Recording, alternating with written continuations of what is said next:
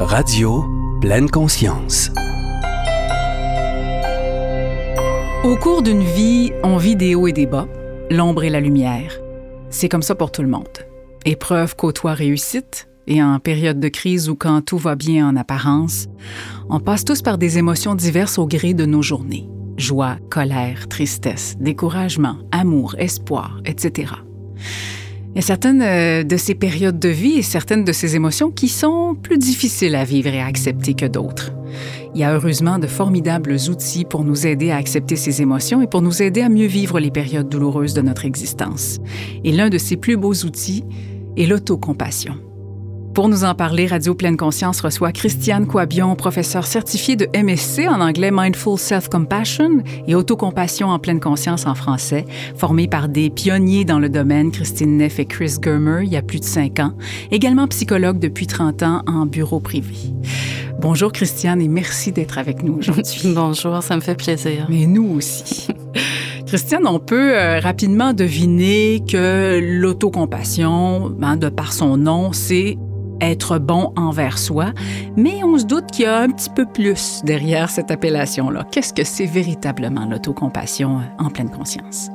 Ben, écoutez, tout d'abord, on va juste prendre un instant pour euh, reconnaître que en pleine conscience, c'est le nom d'un cours qui a été élaboré par euh, Christine Neff et Chris Germer, que j'enseigne. Il y a plusieurs professeurs à Montréal, mais ce que ça veut dire autocompassion en pleine conscience, c'est surtout, est-ce que c'est possible pour nous de pouvoir être en relation avec soi à partir d'un espace qui peut accueillir ce qui est difficile et y répondre avec bienveillance, plutôt que tasser tout ça, plutôt que le combattre, plutôt que faire comme si ça n'existait pas, euh, serrer les poings, avancer, se critiquer, mm-hmm. le juger, pas. le juger, ça c'est très lourd, ça c'est ajouter de la souffrance. Donc l'autocompassion en pleine conscience a est vraiment une intention d'être en relation avec soi à partir de cette bienveillance là.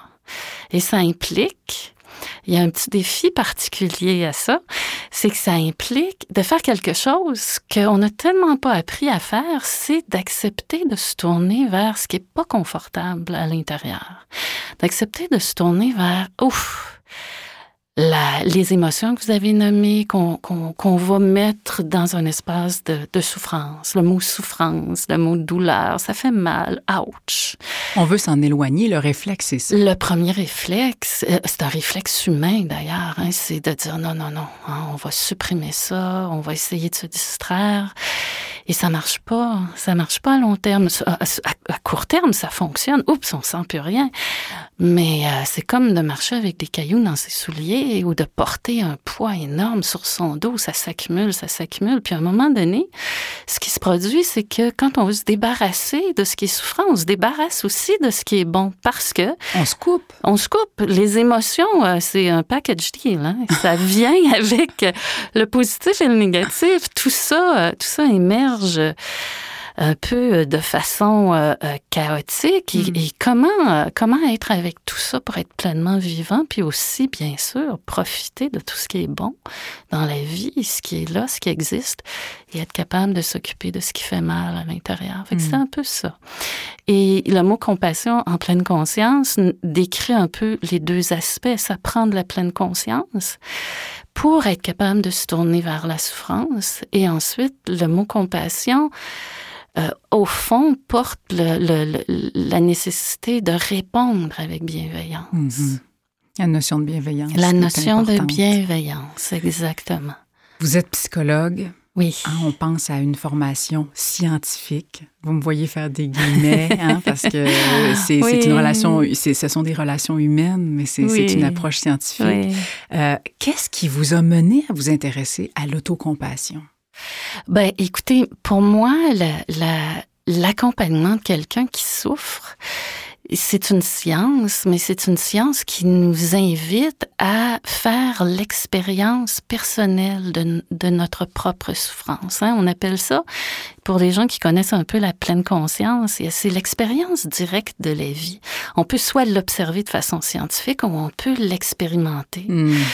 Et moi, j'ai jamais cru que euh, accompagner les gens voulait dire que moi j'avais la vérité et les autres euh, ne l'avaient pas et j'allais leur enseigner. Il y avait quelque chose qui ne collait pas à mon expérience à moi et j'avais beaucoup plus le sentiment de est-ce que est-ce que je peux euh, transmettre à la personne que j'accompagne une expérience de sentir qu'on est ensemble dans quelque chose qui est difficile.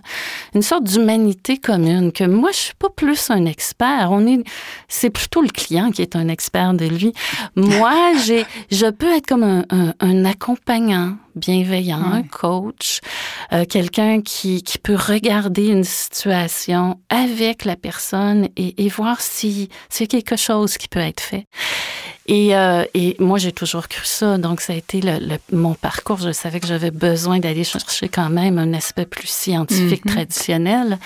Mais euh, je me suis très rapidement intéressée à toutes sortes d'approches qui tenaient compte de ça.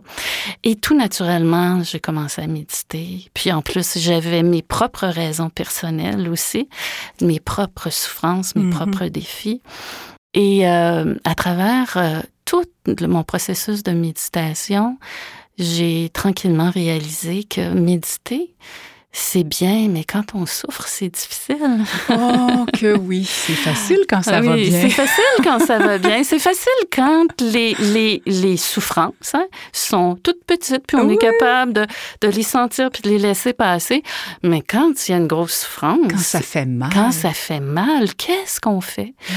Et, euh, et là, la, la compassion est, bien sûr est devenue évidente. Et à travers ça, j'ai réalisé à quel point j'en avais pas pour moi.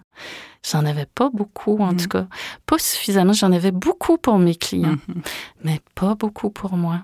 Mm. Alors, c'est là que j'ai commencé à chercher et j'ai découvert Christine Neff mm-hmm. et Chris Germer. Et euh, quand j'ai découvert ça, j'ai dit, ah oui, il faut que j'aille, il faut que j'apprenne ça. Et, euh, et, quand j'ai appris ça, euh, j'ai réalisé que c'était pas suffisant pour moi de l'enseigner individuellement. J'avais envie de pouvoir l'enseigner à des, à, à, des groupes de gens. Toucher le plus de gens possible. Toucher le plus de gens possible. C'est pour ça que j'ai décidé de devenir professeur parce que mhm. le cours de MSC, qui est Mindful Self-Compassion, c'est un cours qui n'est pas de la thérapie, mais c'est thérapeutique. J'aime ça. Parce que d'apprendre de, des outils, des façons de se relier à soi à partir de cette voie compatissante, mhm. il y a quelque chose qui se passe à l'intérieur de nous qui commence à pouvoir guérir. Donc, le mhm. chemin était tracé. C'est pour ça que je suis là. Et dans votre pratique, vous vous en servez, j'imagine? Continuellement. Continuellement. Qu'est-ce que vous voyez le plus? Quel est le, premier changement que vous voyez chez vos clients quand, quand ils se mettent à adopter cette, cette technique-là d'autocompassion? Bien, il y, a, euh, il y a un son. En fait, quand on enseigne l'autocompassion, on, on enseigne deux sons. Le son de la pleine conscience, puis le son de l'autocompassion. Euh, et c'est ces sons-là que j'entends dans mon bureau vous au quotidien. Oui, hein, je vous intrigue. je, vais, je vais vous satisfaire. Alors, le son de la, de la pleine conscience, c'est être capable de faire ah, arrêter de forcer et pouvoir prendre des grandes bouffées puis dire ah, ok, je suis là. Hmm. Il y a quelque chose qui relâche. Et le son de l'autocompassion, c'est oh c'est prendre le temps juste de reconnaître, ouch, oh, il y a quelqu'un qui souffre. Et je vous dis ça parce que dans mon bureau, bien sûr, euh, dans le processus, les gens commencent à se relier à eux-mêmes différemment, mais je le vois dans leur corps. Hein. Au quotidien, c'est tout petit, mais c'est des, des, petites graines qui sont plantées tranquillement parce que, parce que l'autocompassion, ça se pratique lentement. Il n'y a rien à forcer là-dedans. C'est un espace où on peut s'accueillir. Et le corps, le corps le sent. Le corps le reconnaît. Le corps, cette, cette, cette vulnérabilité-là qu'on porte qui commence à dire Ah, finalement, je suis à la maison. Oui, Oui. c'est ça. Et, et à partir de là, mes clients et les participants du cours, Mhm. parce que ça, c'est ça, c'est le début. Hein. Ensuite, Mhm. il faut continuer sur une pratique. C'est, c'est décider d'être avec soi jusqu'à la fin de nos jours. C'est, c'est exigeant dans la mesure où il faut, il faut choisir de se présenter à soi. Ah, c'est bon. J'aime beaucoup ça, l'image de se présenter à soi. Mhm. Est-ce que vous, vous y répondez, vous y avez répondu un petit peu. Est-ce qu'on se sert de l'autocompassion pour répondre à un besoin ponctuel? Donc là, je ressens quelque chose de trop lourd, de trop euh, douloureux. Je vais me servir de l'autocompassion. Ou si ça procure un changement, un changement positif plus profond et plus durable. J'imagine qu'à force de pratique, il y a quelque chose qui s'installe, comme vous le disiez tout à l'heure. C'est, tout à fait le cas. C'est les deux, en fait. On commence à pratiquer pour répondre à une souffrance. Et au fur et à mesure que, intérieurement, on, on commence à sentir profondément que face à la souffrance, on sait qu'on n'est pas seul.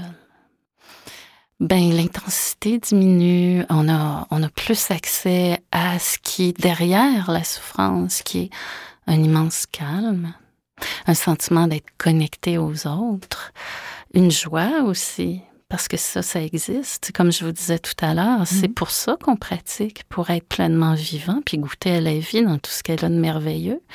Donc, il faut s'occuper de ce qui... De, de- Et il y a un... Il y a tranquillement un apprivoisement de la souffrance, elle fait moins peur. Elle fait moins peur, c'est moins peurant de vieillir, c'est a moins du peurant. contrôle sur elle. hein. Oui, c'est c'est une forme de contrôle Oui. en laissant le contrôle. Oui, c'est ça. C'est vraiment Un une- anti-contrôle. Ouais. Ben, moi, l'image que j'aime beaucoup, c'est la relation. C'est Ah, euh, oui. quand, quand on essaie de se débarrasser de quelque chose parce qu'on voit ça comme un problème, on n'est pas en relation. Mm.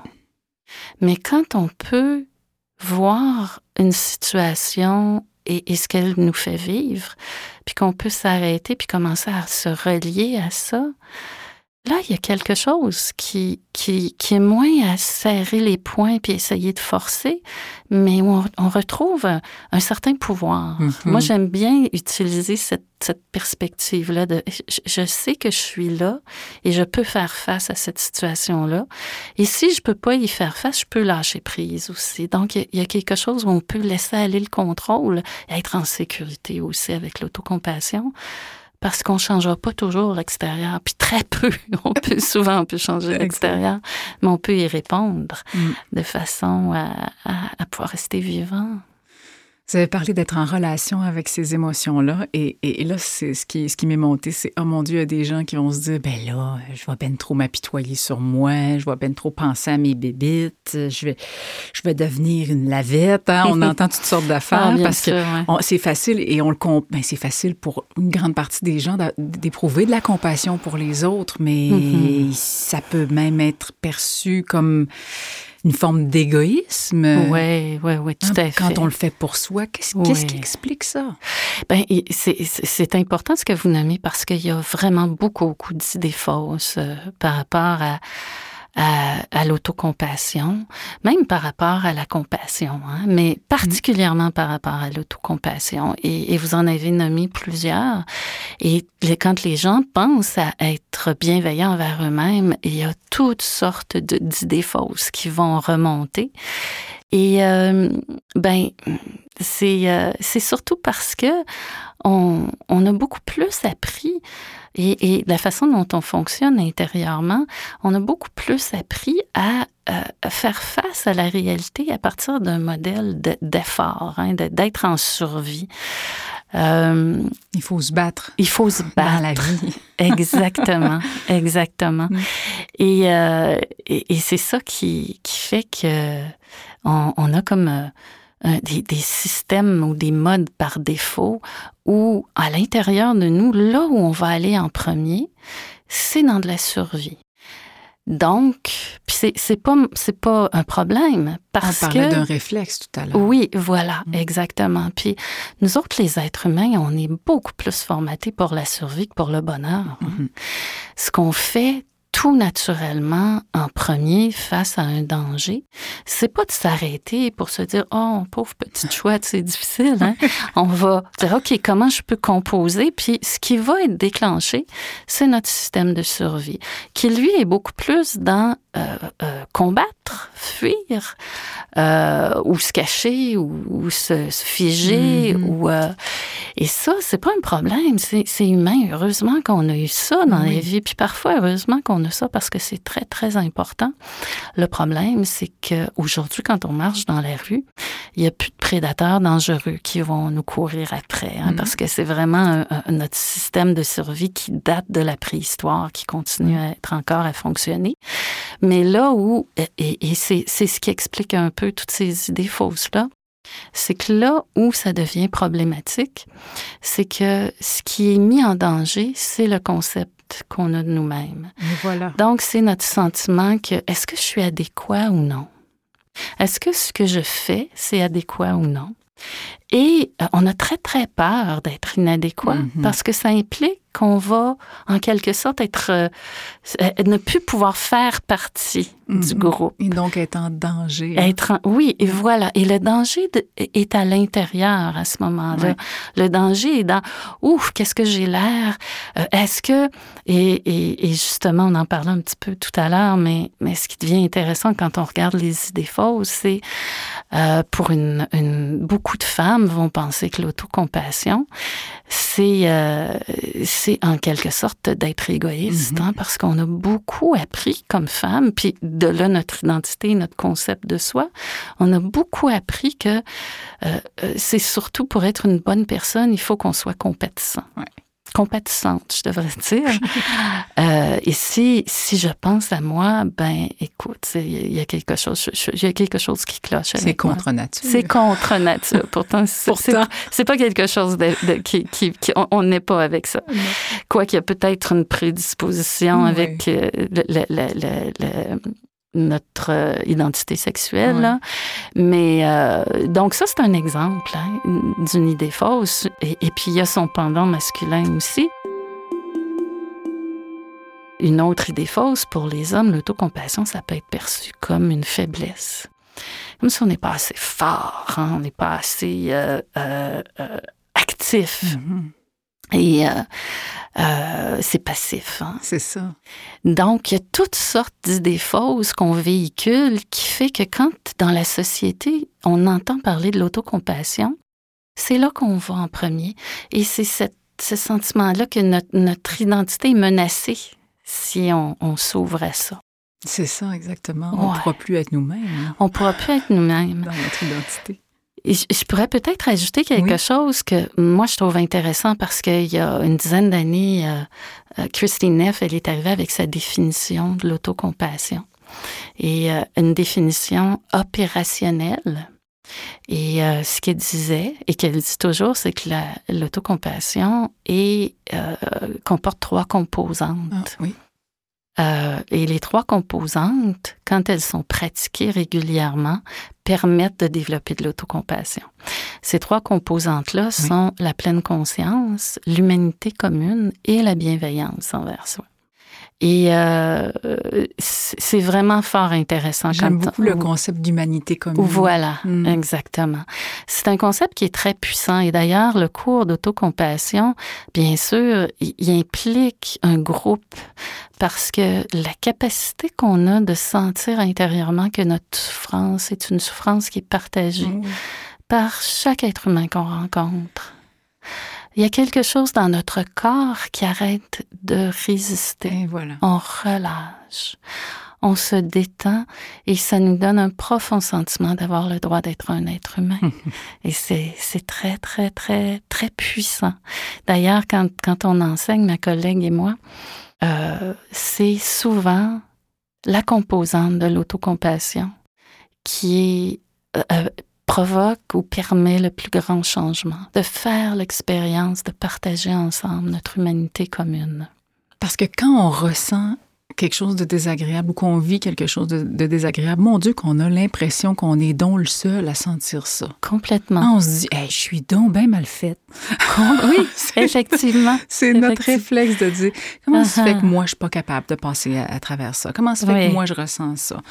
Oui. Alors que probablement que tout le monde se dit la même chose. C'est exactement ça. Et là, ça devient extrêmement intéressant de se dire, wow, tout le monde se dit ça. C'est pratiquement comme ça à l'intérieur de nous, parce que vous partez, parlez du critique intérieur. Tu parles du critique intérieur. Euh, donc, le critique intérieur, c'est ce réflexe-là de, de, se trouver euh, en quelque sorte euh, inadéquat, hein? Uh-huh. puis de vouloir se trouver des façons de pouvoir finalement être adéquat. Et, Et ce critique intérieur-là, il est inné aussi? Il fait référence encore au cerveau reptilien. Voilà, euh, c'est exactement ça. Et, c'est ça, ce que, ce que je voulais euh, mettre en relief dans ce que vous disiez et dans ce que tu dis, c'est le fait que c'est tout à fait naturel hein, d'avoir ce premier réflexe-là intérieur. C'est tout à fait naturel quand on fait une erreur d'avoir ce système-là qui va regarder comment on a composé avec la mhm. situation, puis qui va avoir tendance à dire Hey, ça n'a pas d'allure ce que tu as fait. Mhm.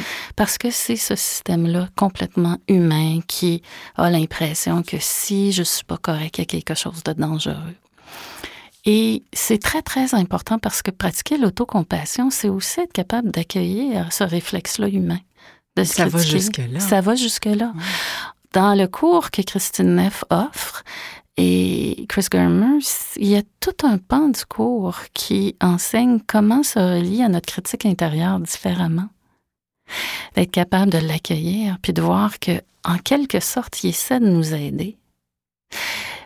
Tu sais, quand on commence à saisir que c'est moins dangereux de se critiquer que d'être critiqué par quelqu'un, on commence à comprendre à quel point le critique intérieur essaie de nous aider. Mm.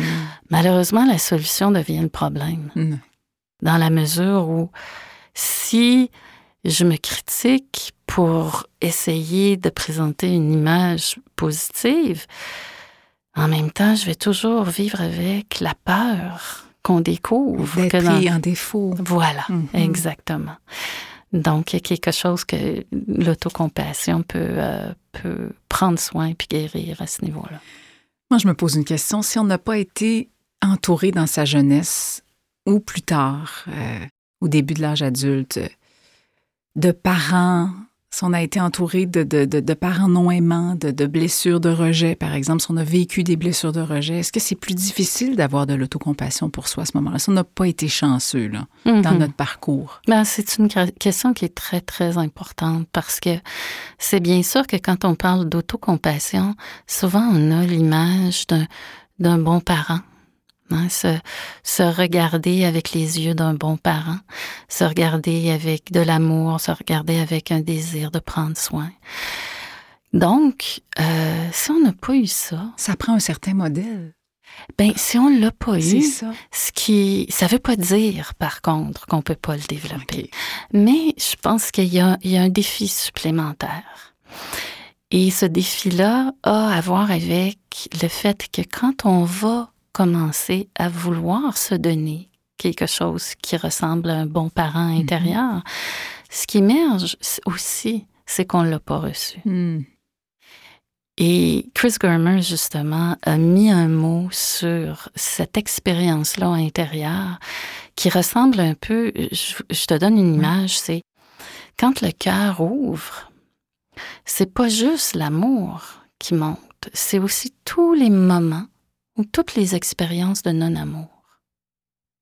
Donc, quand on commence à pratiquer l'autocompassion et qu'on n'a pas reçu cet amour-là, il y a des chances qu'il y ait ce qu'on appelle des retours de flamme, des backdrafts. C'est très bon.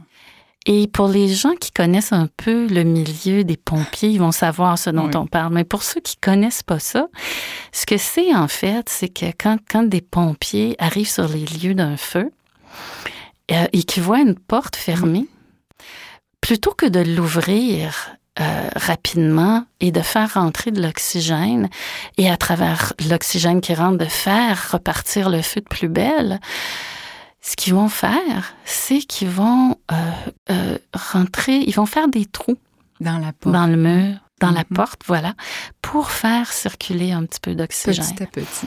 Petit à petit, c'est ça. Et euh, Chris Germer prend la même image quand on parle de d'ouvrir son cœur.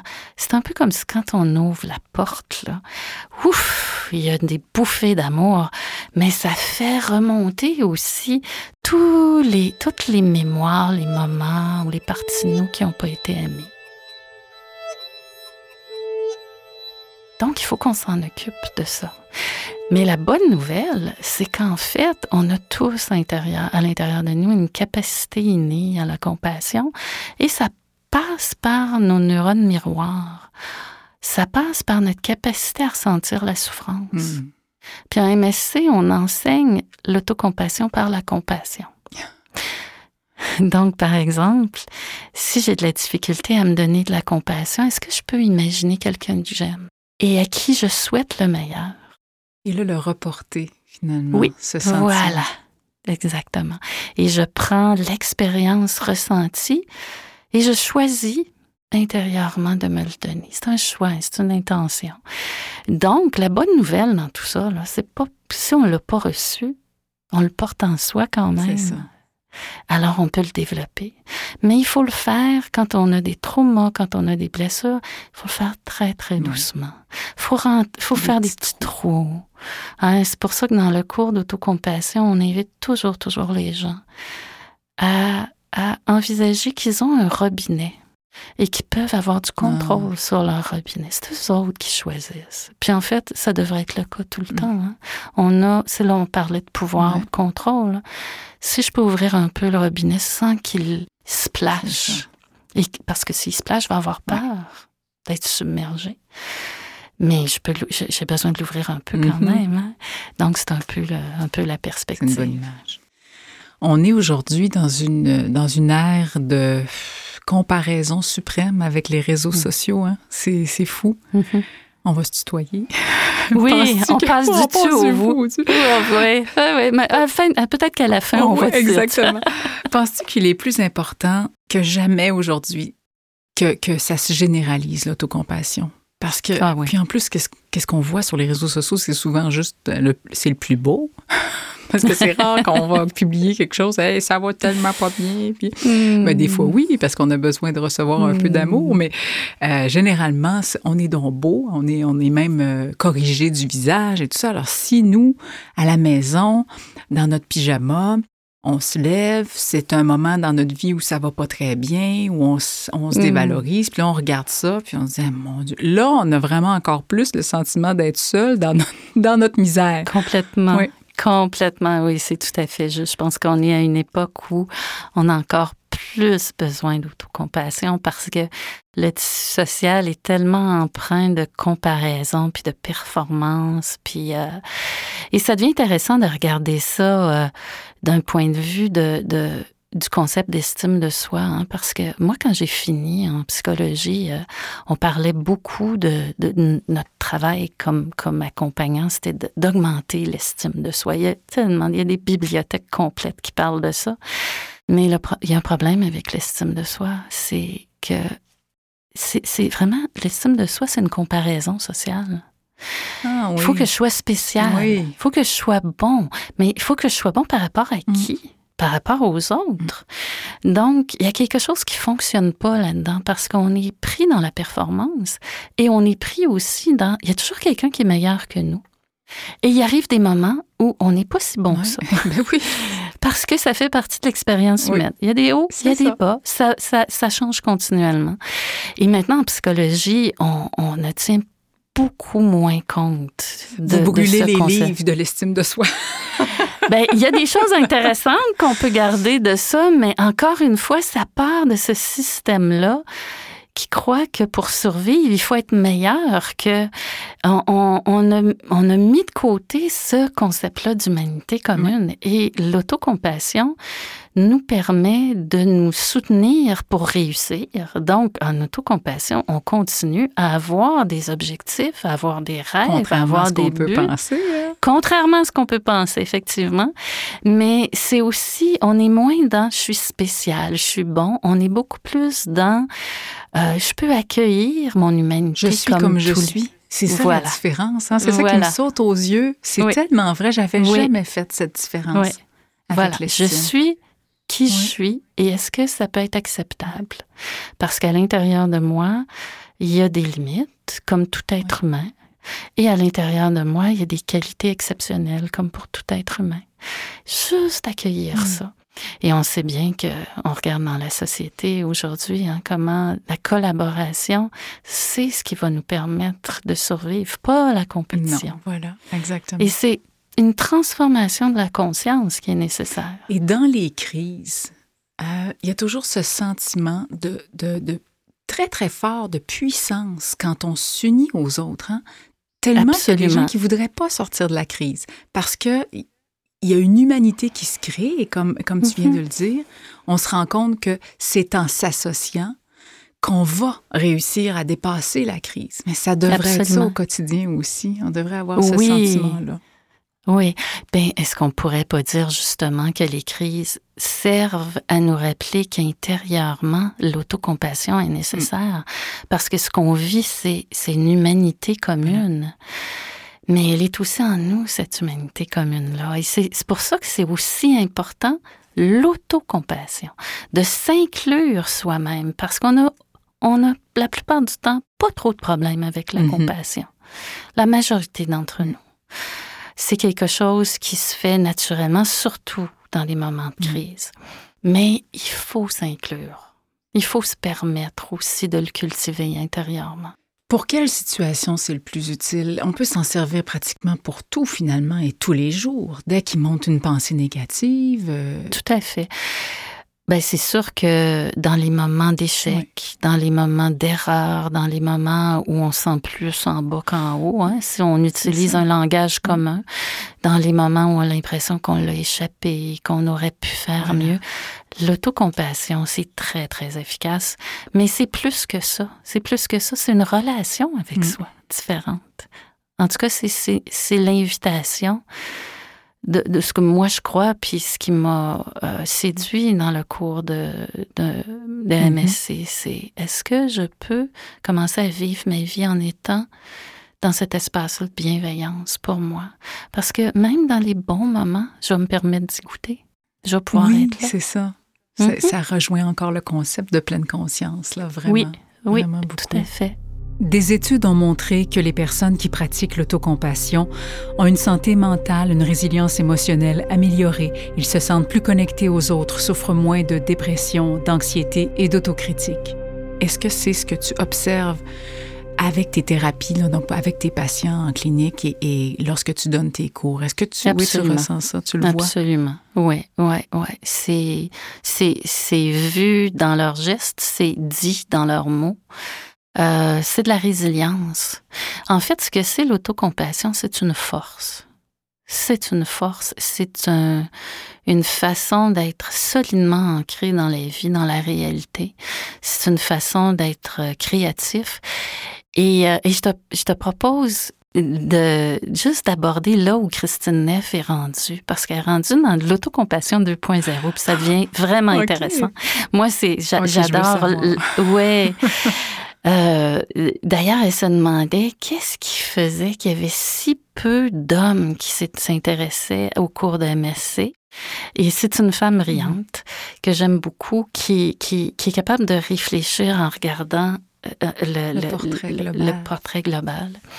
Et euh, ce qu'elle a commencé à identifier, c'est qu'il y a, il y a vraiment deux aspects à l'autocompassion il y a tout d'abord la capacité de faire un espace pour accueillir la souffrance.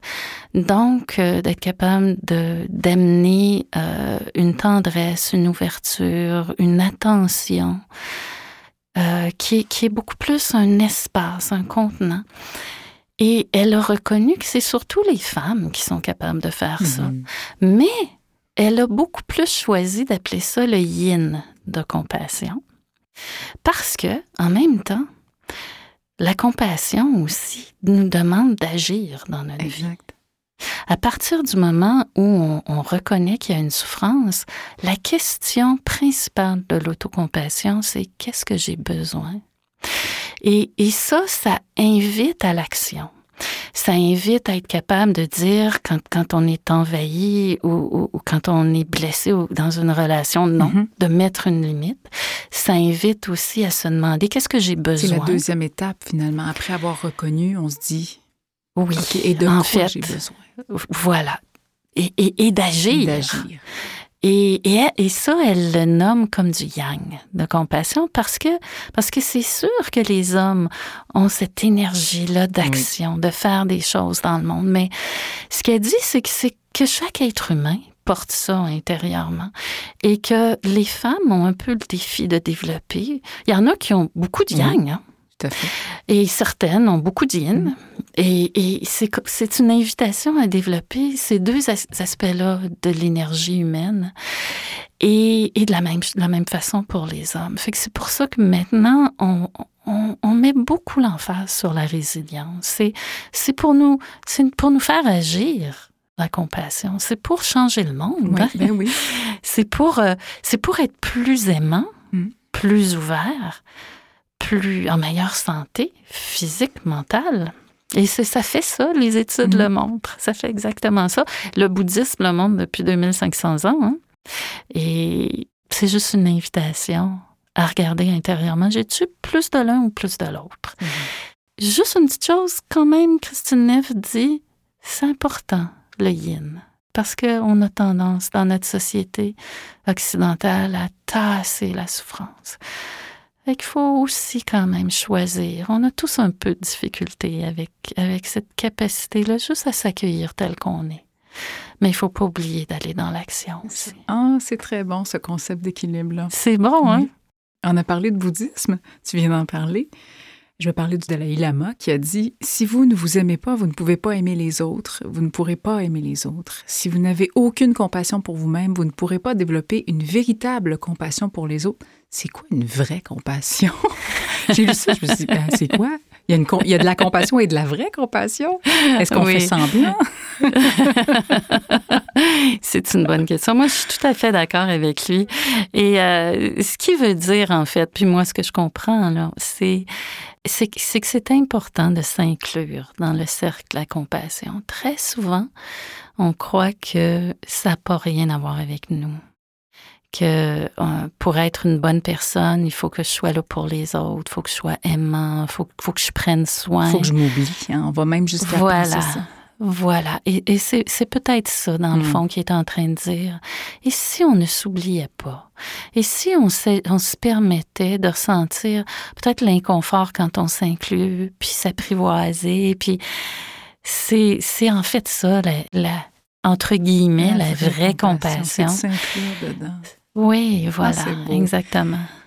J'imagine que oui, mais est-ce qu'en pratiquant l'autocompassion, on devient moins exigeant envers les autres? Qu'on a moins tendance finalement à, à- à penser que notre bonheur repose sur les autres? Mhm. C'est intéressant cette question-là parce que je j'ajouterais peut-être on, on devient moins critique envers les autres et on est moins à attendre que les autres euh, nous donnent ce qu'on a besoin. C'est ça. Parce que, pardon, très souvent, les gens vont avoir les meilleures volontés de vouloir nous donner, mais ils pourront pas. Donc, comment on peut se le donner à soi? Mm. Et quand on pratique l'autocompassion, ce que ça fait, c'est que on n'a pas envie de juger les autres si on ne juge pas. Il y a quelque chose qui tombe. C'est vrai. Ça, ça a plus de sens d'être exigeant, d'être critique. Il y a, il y a quelque chose qui, qui littéralement tombe. C'est pas, même pas un effort. C'est peut-être qu'on développe le même réflexe à l'égard des autres qu'on est en train de le développer pour soi. exactement. Pourquoi, au Ouais. moment où on, on s'apprête à juger, mais non, là, oups, je pour moi, je, le- je le fais de moins en moins. Pourquoi je le ferais pour les autres? Ouais, puis ça fait mal intérieurement. On se sent pas bien. On se sent pas se bien. sent pas bien. Non, non, Ah, non. c'est bon. Alors, OK. Si on veut pratiquer l'autocompassion, savoir plonger dans le sujet, faire une formation, c'est quoi les outils? Qu'est-ce qu'on peut, vers où on peut aller? Ben, il y a deux façons, à mon avis. Il y a soit de le pratiquer individuellement à travers une thérapie avec un thérapeute qui peut nous accompagner Mhm. là-dedans, ou bien soit de le pratiquer en Mhm. groupe. L'avantage du groupe, c'est que ça permet vraiment de faire l'expérience de l'humanité Oui. commune. Euh, et il y a plusieurs professeurs à Montréal et qui sont vraiment euh, avec cette intention-là d'apprendre euh, des outils pour avoir cette relation-là avec soi-même à partir de, de, la compassion. Moi, j'enseigne avec une collègue qui est médecin. On enseigne à Mindspace. Oui, Mindspace, qui est une formidable clinique, un formidable centre. Et ce qui est intéressant, c'est que Mindspace offre euh, toutes sortes de possibilités. Il y a toutes sortes de cours. Il y a des cours de pleine conscience, de réduction du stress, euh, de... il y a un éventail de choses. Alors, moi, j'encourage les gens à aller sur le site de Mindspace et de voir à partir de ce qu'ils ressentent, ce qu'ils ont besoin, ce qui peut être le plus utile. C'est Pour eux. pour Ouais. eux, voilà. Et en plus, à Mindspace, ce qui est intéressant, c'est que les, tous les thérapeutes, parce que c'est aussi une clinique, Mhm. je vous disais qu'on peut apprendre aussi individuellement. Oui. Donc, euh, il, y a des, il y a des gens, tout comme moi, qui sont formés, des psychologues, qui utilisent la pleine conscience et l'autocompassion aussi dans, euh, dans leur accompagnement. Fait que c'est vraiment un endroit très, très euh, euh, puissant de Mm. transformation. Christiane, tu m'as proposé un beau cadeau. Et j'aimerais ça, en terminant, qu'on se fasse une petite pratique pour les Avec auditeurs. plaisir. Avec plaisir. Ah, super. La pratique que je vous propose, c'est, ça s'appelle la pause d'autocompassion. Et euh, c'est ce qu'on enseigne au tout début. La beauté de cette pause-là, on va la pratiquer de façon formelle ensemble. Mais en fait, c'est quelque chose qu'on peut utiliser dans notre vie à tout moment. Ça devient une pratique informelle aussi. Ça devient un outil qui peut nous soutenir. Et la beauté de cette euh, pratique-là, c'est que c'est tout simplement utiliser les trois composantes de l'autocompassion. Mhm. Celle que Christine Neff avait nommée, hein, la pleine conscience, l'humanité commune et la bienveillance. C'est comme si on s'offre ça. Et là, ce qu'on va le faire, c'est en... euh, Je vais t'inviter à te remémorer quelque chose qui est difficile. Ça, c'est la pratique formelle. Mais ensuite, les, tu, tu peux le pratiquer par toi-même. Les gens qui, qui entendent de- Mhm. le, le podcast peuvent le faire par eux-mêmes. C'est bon. On peut commencer. Tu vas, tu vas tout d'abord t'installer confortablement parce que tu sais, euh, la- l'autocompassion, ça se pratique en prenant soin de soi. Il n'y a, pas d'effort ici. Alors, donc prends cet instant-là pour te déposer dans ton corps. Juste de ressentir peut-être tes pieds au sol. Prendre le temps d'arriver, d'arriver à l'intérieur de toi. Sentir que tu es bien assis sur la chaise. Peut-être en prenant quelques respirations profondes. Tout d'abord pour peut-être juste inviter ton corps à se libérer un peu des tensions, autant que possible.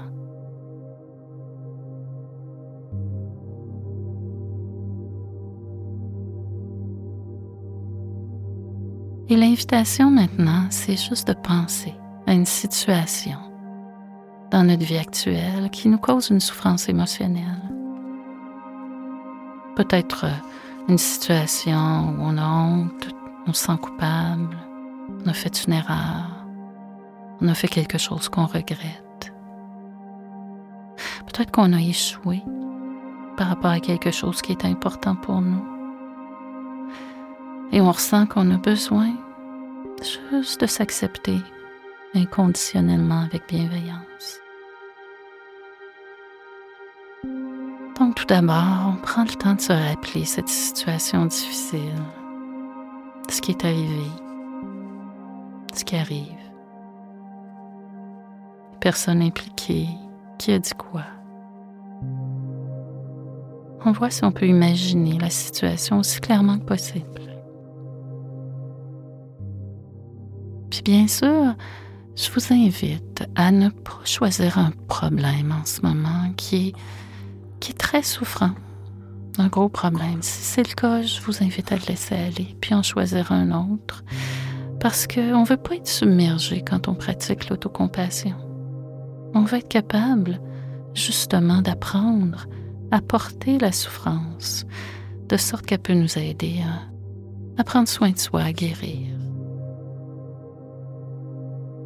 Puis bien sûr, s'il y a plusieurs situations qui montent, juste en choisir un, juste en choisir un pour pratiquer.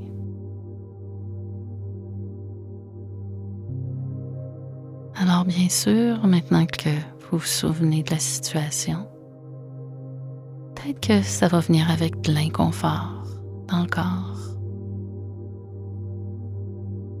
Je vous invite à juste voir si vous pouvez observer cet inconfort-là, le ressentir. Observez comment le corps se sent.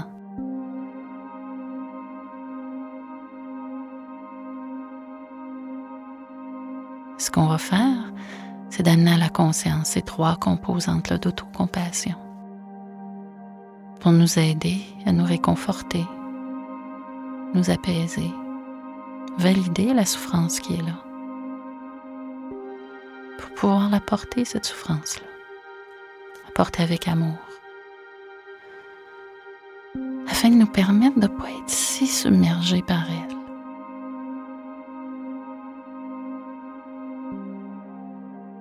La première phrase qu'on peut se donner pourrait ressembler à ça. En ce moment, c'est un moment de souffrance. Et quand on se dit ça, on s'apporte de la pleine conscience on devient pleinement conscient. Et puis bien sûr, on va apporter un langage qui fonctionne pour soi, qui nous est personnel. Alors on peut peut-être utiliser d'autres formulations qui parlent mieux. Peut-être que ça pourrait ressembler à Ouf, ça fait vraiment mal. C'est vraiment stressant. Ouch. Alors, prenez un instant pour trouver votre phrase qui vous semble vraiment authentique, qui vous permet de goûter à la pleine conscience, qui valide cette souffrance-là. Ceci est vraiment difficile.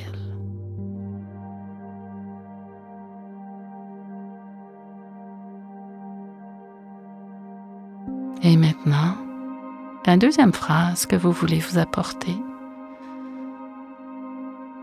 on essaie de se rappeler notre humanité commune ici. Peut-être en se disant quelque chose comme la souffrance, ça fait partie de la toute vie humaine. On se souvient de cette vérité, cette part de notre expérience humaine. Et ici aussi, on voit quel langage qui nous convient, qui capture ce sentiment de façon authentique pour soi. Peut-être que ça pourrait aussi ressembler à ceci. Je suis pas seule. Je suis pas la seule personne qui se sent comme ça. D'autres personnes aussi se sentent comme moi. Ou encore, tout le monde souffre, lutte dans la vie. C'est normal, c'est naturel, c'est humain. Et en faisant ça, on se souvient qu'on est tous connectés les uns aux autres dans cette expérience-là difficile.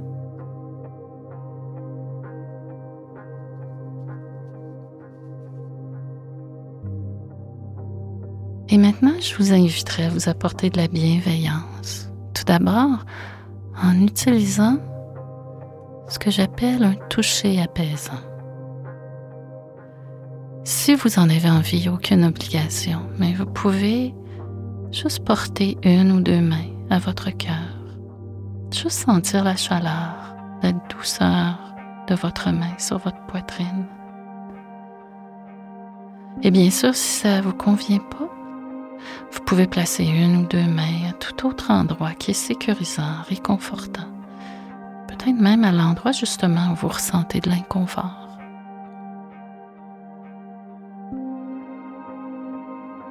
Et voyez si vous pouvez vous apporter de la bienveillance à travers le pouvoir de votre toucher. Juste ressentir la douceur, la tendresse, la bienveillance qui part de votre main et qui est transmise à votre corps. Peut-être en vous disant, puis-je être bienveillant envers moi-même? Quel que soit ce que vous avez besoin d'entendre en ce moment. Une autre façon peut être, puis-je me donner ce dont j'ai besoin?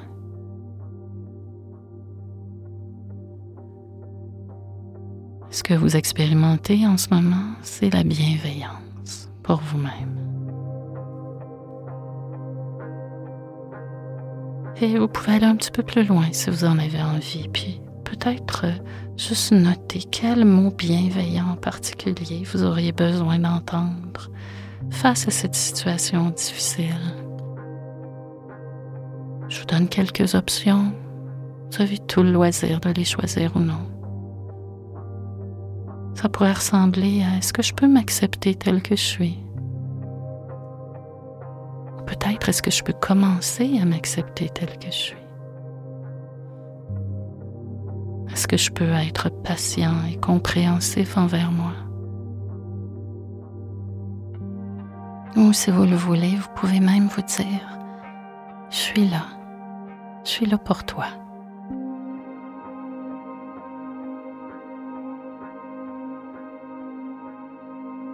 Puis parfois, bien sûr, c'est difficile de savoir ce qu'on a besoin de se dire, parce qu'on n'est pas habitué à ces mots-là bienveillants. Donc, vous pouvez peut-être, si c'est difficile pour vous, juste imaginer un être cher qui expérimente la même situation que vous. Que lui diriez-vous naturellement pour qu'elle se sente réconfortée, apaisée, validée? Pour réellement soutenir cette personne-là avec compassion et bienveillance? Pensez peut-être à ce que vous diriez, comment vous le diriez. Et ensuite, voyez si vous pouvez vous offrir ces mêmes messages, en essayant de vous les offrir avec chaleur, avec soin.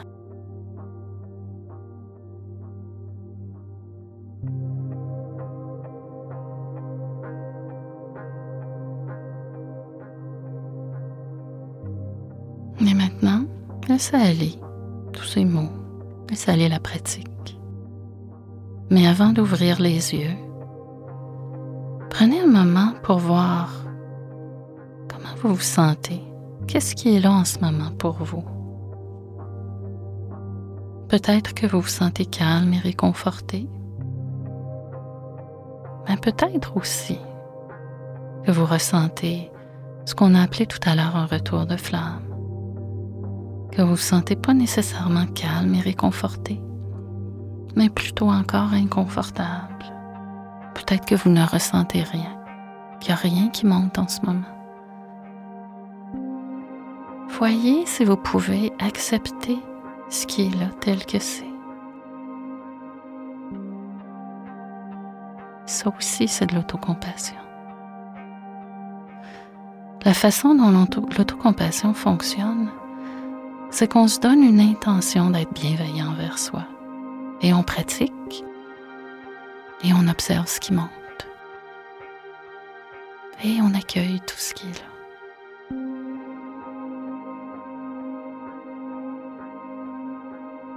Alors voilà, quand vous êtes prêt, vous pouvez ouvrir les yeux et revenir dans la pièce où vous vous trouvez. Merci. J'étais loin, loin, loin. oui. Ça fait beaucoup de bien. Qu'est-ce que tu as observé? J'ai observé à la fin qu'il restait des tensions. Mais au moment, je me suis dit, c'est correct. Mhm. Oups, tout à coup, sont- ils sont partis, ces tensions-là, c'est drôle. hein. Et j'avais un lâcher-prise face à la situation que j'ai nommée au départ. Oui. Je me disais, c'est pas grave. Mhm. Je suis autre chose que cette situation-là. Et je peux être bien, même si cette situation-là n'a pas une, une fin heureuse. On va dire ça comme ça. Moi, je peux être bien quand même, malgré Oui. tout. C'est ce lâcher-prise-là que j'ai ressenti. Ouais. Et Ben- l'exercice de la personne, ça m'a fait du bien. Oui. Euh, ça m'a aidé à aller encore plus loin, de penser à quelqu'un que, que j'aimais. Qu'est-ce que je lui dirais? J'ai trouvé les mots qui étaient justes euh, pour moi, qui sonnaient vrais. Ben, tu as pratiqué ben, l'autocompassion. merci beaucoup. C'est tellement gentil de nous avoir offert ça. J'espère que les gens vont, vont, vont apprécier de le faire et j'en suis convaincue. Christiane, merci infiniment. Merci d'avoir accepté notre invitation. Merci de faire connaître l'autocompassion, de l'enseigner, de nous montrer comment y parvenir. Et euh, comme je le disais au début de notre entretien, c'est vraiment un outil formidable pour aller vers un Mm. plus grand bien-être. Ça me fait Et j'espère, moi, j'ai envie d'aller plus loin là-dedans et j'espère que c'est la même Ah, chose pour les gens. J'espère que je vous ai donné le Oui. goût. C'est l'objectif. Merci beaucoup. Merci.